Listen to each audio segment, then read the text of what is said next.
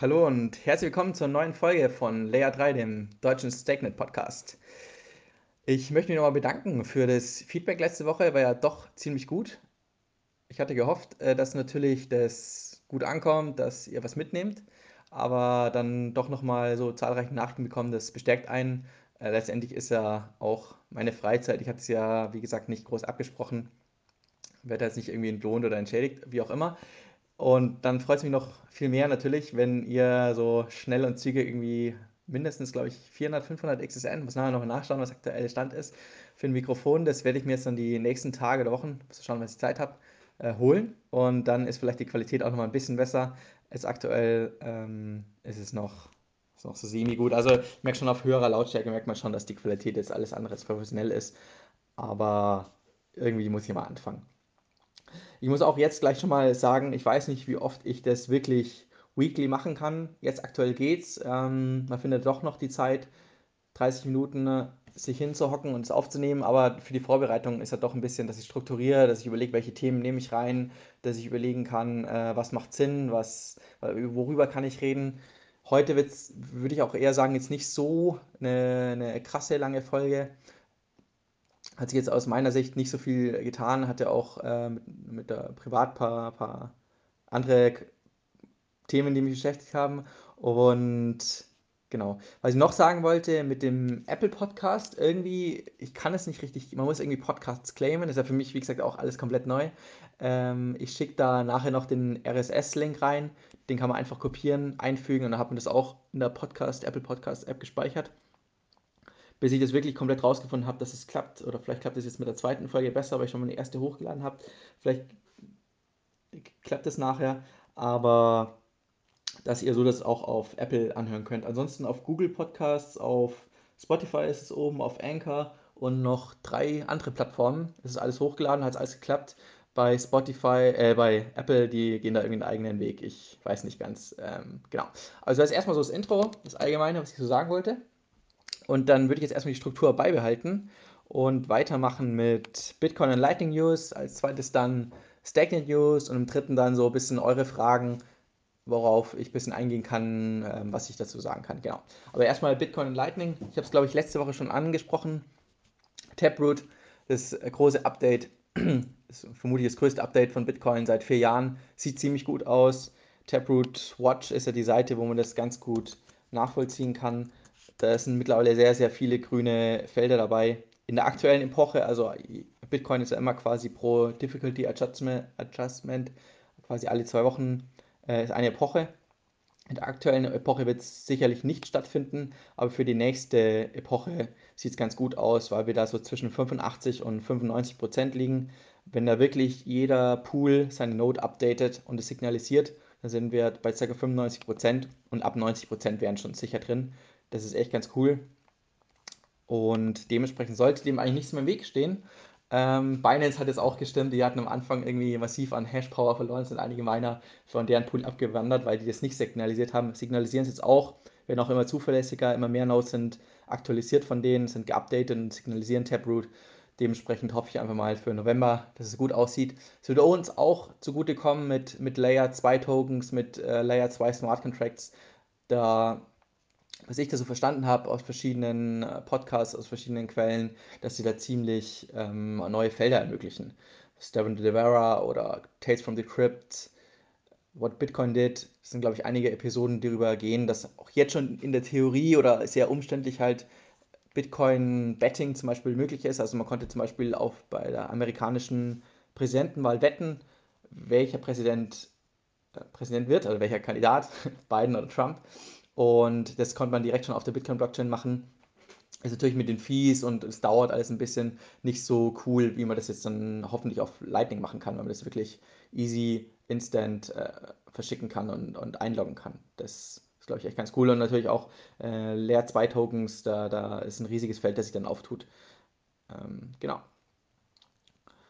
Auch zu Lightning gibt es äh, News. Äh, es sind zwischen 17.000 und 20.000 Nodes, Nodes live. Das springt leider immer ein bisschen, ähm, wem man da jetzt vertrauen kann, was jetzt wirklich korrekt ist. Auch die Kapazität ist mittlerweile bei 1300 Bitcoin. Ich schätze mal dann, wenn die StakeNet Dex live gehen wird, dann wird es hoffentlich noch mal einiges mehr. Muss auch dazu sagen, 1300 sind public, also wie viel wirklich gelockt sind, sieht man nicht, weil wenn du ein Private, komplett Private Node oder Private Channel hast, ähm, die du versteckst, dann, dann sieht man die nicht. Der Jack Mellers ist es, glaube ich, von Strike, der CEO letztendlich, der meinte ja, also wirklich glaubt, nur, nur 1000 Bitcoins in einem Lightning-Netzwerk, der hat irgendwie gar nichts verstanden. Seinen Aussagen zufolge, dementsprechend sind es viel mehr als 1000. Ist auf jeden Fall bullish auch für Lightning, dass sich da nach wie vor das so gut entwickelt, so positiv. Ist natürlich kein Hype, ist kein Spike, aber die, die Zahlen werden doch immer mehr, sind immer größer. Von, auch von Alex, Alex Bosworth, Bosworth von den Lightning Labs, einer der Hauptentwickler. Ähm, der meint, er macht auch schon mit seiner Lightning Node, routet der in einer Woche oder ein paar Tagen irgendwie 10 Bitcoin. Und klar, er macht, verlangt nicht mega viel Fees, aber geringe Fees äh, verlangt er halt. Und bei den Blumen dann, dass er einfach handelt, macht seine Note dann auch pro Monat schon 3.000, 4.000 Dollar Gewinn, zumindest Profit, also das ist auch ziemlich, ziemlich krass, dass man jetzt, auch wenn es schon quasi so wenig ist und so gering und gefühlt irgendwie erst zwei Exchanges haben, OKX lässt sich ja mal wieder Zeit und von Binance erwarten wir das sowieso nicht so schnell, dass es dann doch jetzt schon so profitabel ist oder auch so ähm, eine gute Infrastruktur und Ökosystem sich im Lightning-Netzwerk schon etabliert, dass es sich lohnt, eine Routing-Node zu stellen, dass es sich lohnt, den Lightning-Node zu stellen. Das ist, finde ich, ziemlich cool. Dann möchte ich auch, auch noch ein bisschen was mitgeben. Ähm, drei verschiedene Newsletter, die ich ziemlich gut finde. Einer erscheint täglich, einer erscheint wöchentlich und einer erscheint im Monat. Ich packe die nachher in die Show Notes rein, damit ihr da jetzt nicht wild mittippen müsst. Einmal von Lightning, der erscheint einmal im Monat. Lightning Labs ist das in dem Fall. Äh, die fassen so alles zusammen, was passiert im Bitcoin-Space, natürlich immer mit Fokus auf Lightning, was passiert bei Exchanges mit Lightning, was passiert im Lightning-Netzwerk, was haben sie für Fortschritte gehabt, welche Wallets, also Breeze oder Sphinx, welche Wallets haben da neue Updates implementiert.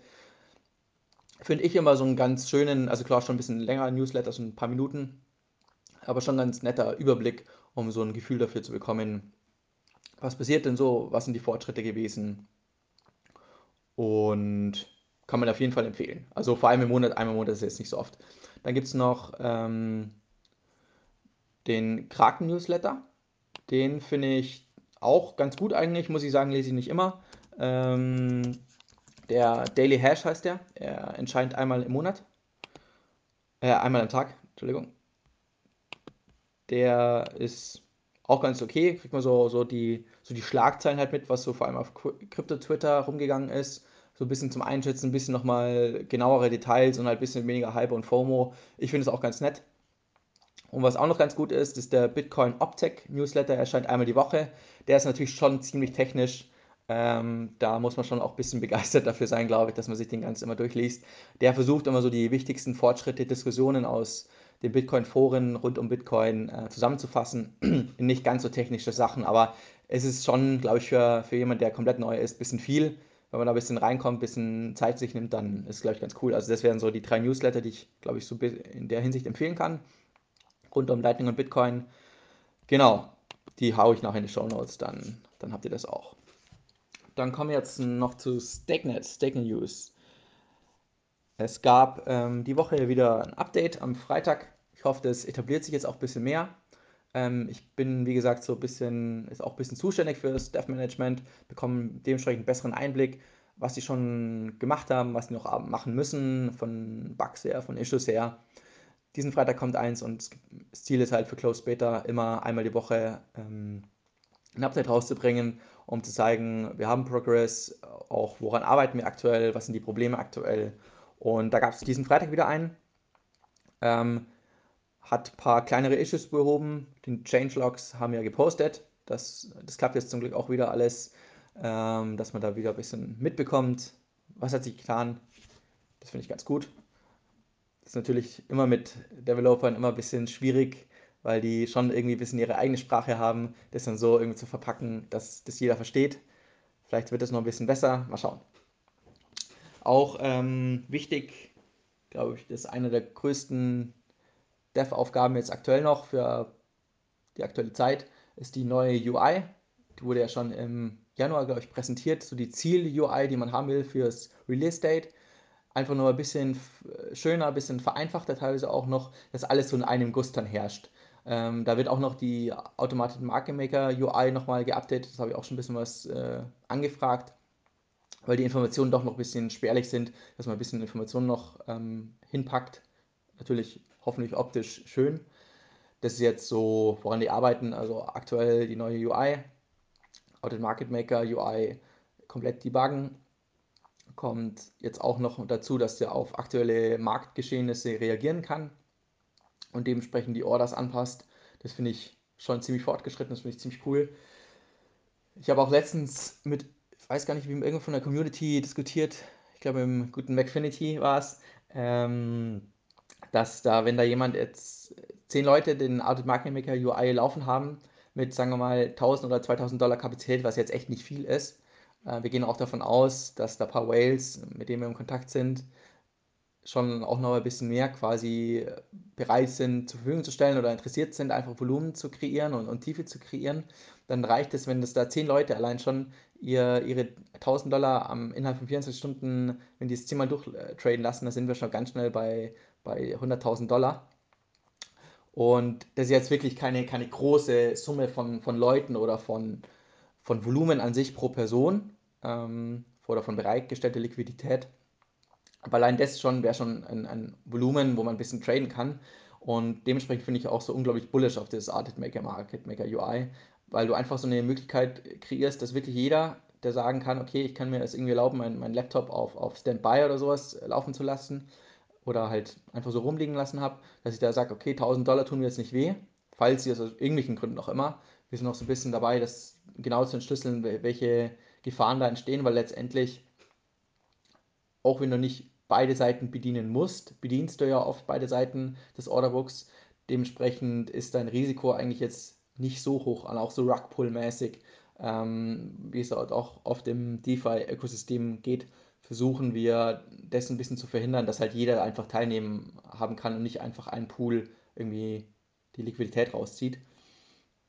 Wenn ganz große Weights dabei sind, ist es natürlich nicht, nicht so leicht zu verhindern, aber dadurch, dass wirklich jeder Trader, mit jeder Trader, wirklich jeder Trader, der einfach die Wallet runterlädt, daran teilnehmen haben kann, finde ich das echt ziemlich, ziemlich cool und auch eine Möglichkeit, halt eben dementsprechend die Liquidität und das Volumen relativ einfach zu pushen.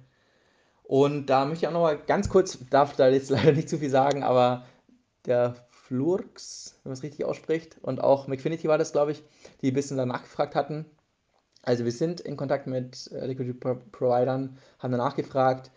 Problem ist, erstens, ich bin da nicht äh, direkt involviert. Das machen andere aus dem Team. Das heißt, ich weiß jetzt nicht den aktuellsten Stand und, und war jetzt da auch bei keinem einzigen Gespräch, bei keinem einzigen äh, Call dabei. Deswegen kann ich jetzt auch nicht so viel sagen. Und zweitens, ich darf auch gar nicht so viel sagen. Also da wurde ich auch schon ein bisschen gewarnt, so, es hängt den, wir können natürlich nur was announcen mit einem konkreten Team, mit einem konkreten äh, Market Maker, wenn die das halt auch wirklich wollen, wenn die das halt nicht wollen und sagen, ja, okay, wir finden das ganz interessant, aber wir wollen es erstmal anschauen oder äh, wir wollen das halt nicht öffentlich machen, weil wir eventuell noch andere Verbindlichkeiten oder so haben, dann, dann geht es nicht so leicht. Ähm, und aber auf jeden Fall möchte ich in der Hinsicht einfach, kann ich sagen, dass es Team das schon auf dem Schirm hat und auch schon seit ein paar Monaten mittlerweile versucht ähm, anzugehen, dass man dann in Prometheus, also jetzt noch nicht in Gaia, also nicht im ersten Release, da will man Schritt für Schritt alles langsam skalieren, schauen, dass es passt, eventuell Bugs, falls sie doch noch auftreten, nochmal schnell anpassen zu können, bevor da jetzt wirklich äh, Big Players onboarded werden, die dann eventuell viel Geld verlieren. Das ist natürlich für den Ruf äh, unglaublich schädlich und deswegen muss man da so ein bisschen langsam machen, aber es ist schon auch ein, ein quasi ein Thema, das wir im Hinterkopf haben und versuchen zu verfolgen. Das kann ich dazu sagen. Dann wollte ich auch noch sagen zu Hydra Chain. Ähm, ich habe da jetzt noch die Woche nochmal mit den Entwicklern ein Gespräch und nochmal besser zu verstehen, alles, was hat es Auswirkungen für den User, was hat es generell für Gründe.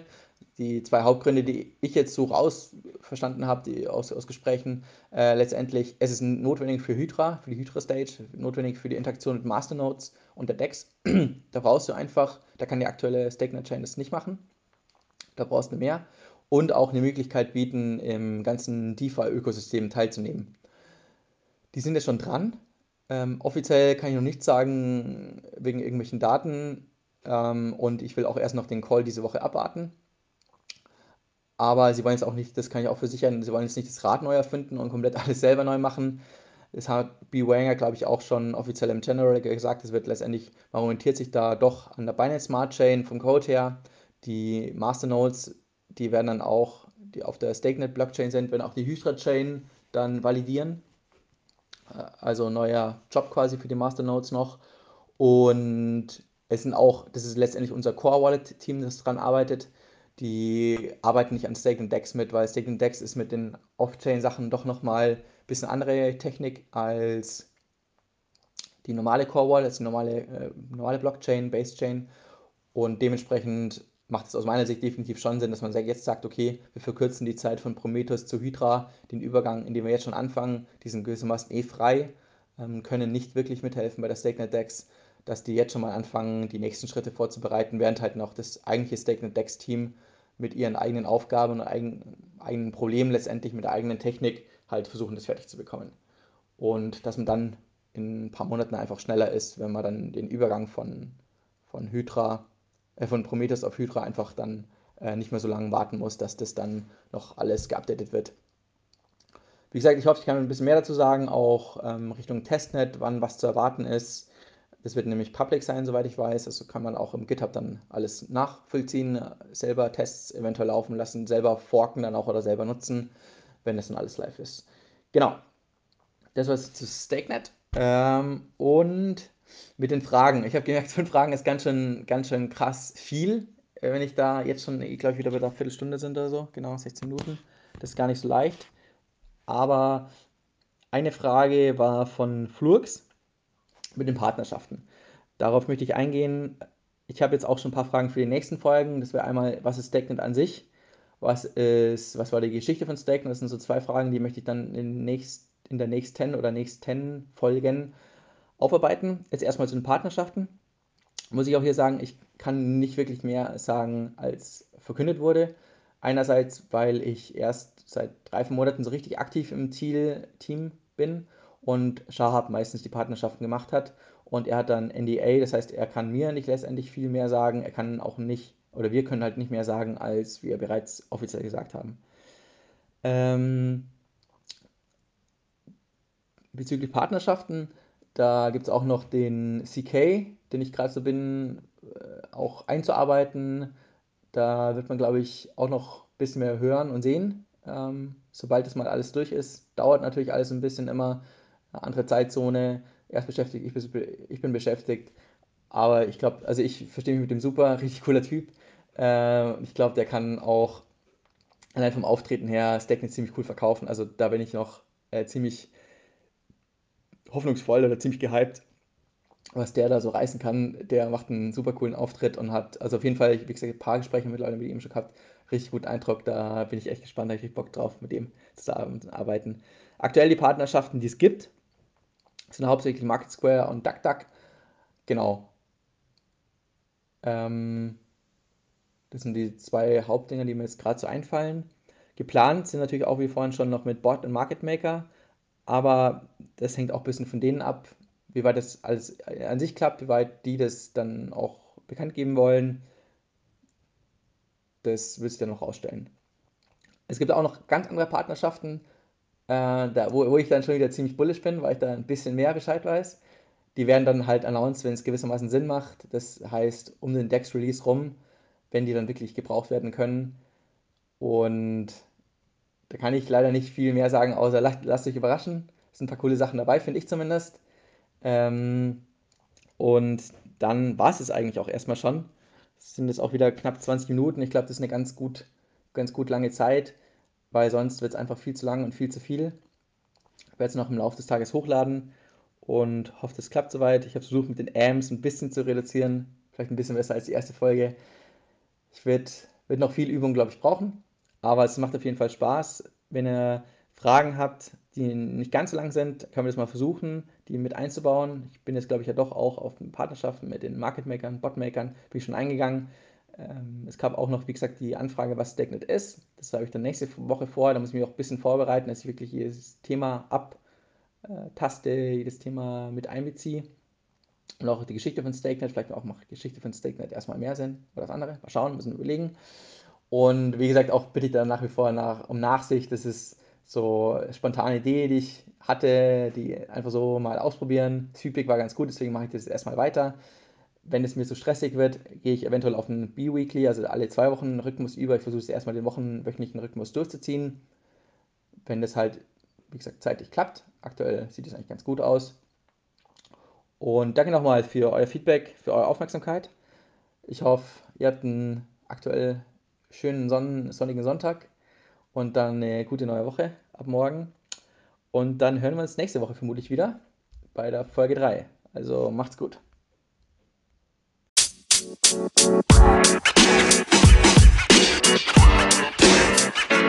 You know, man.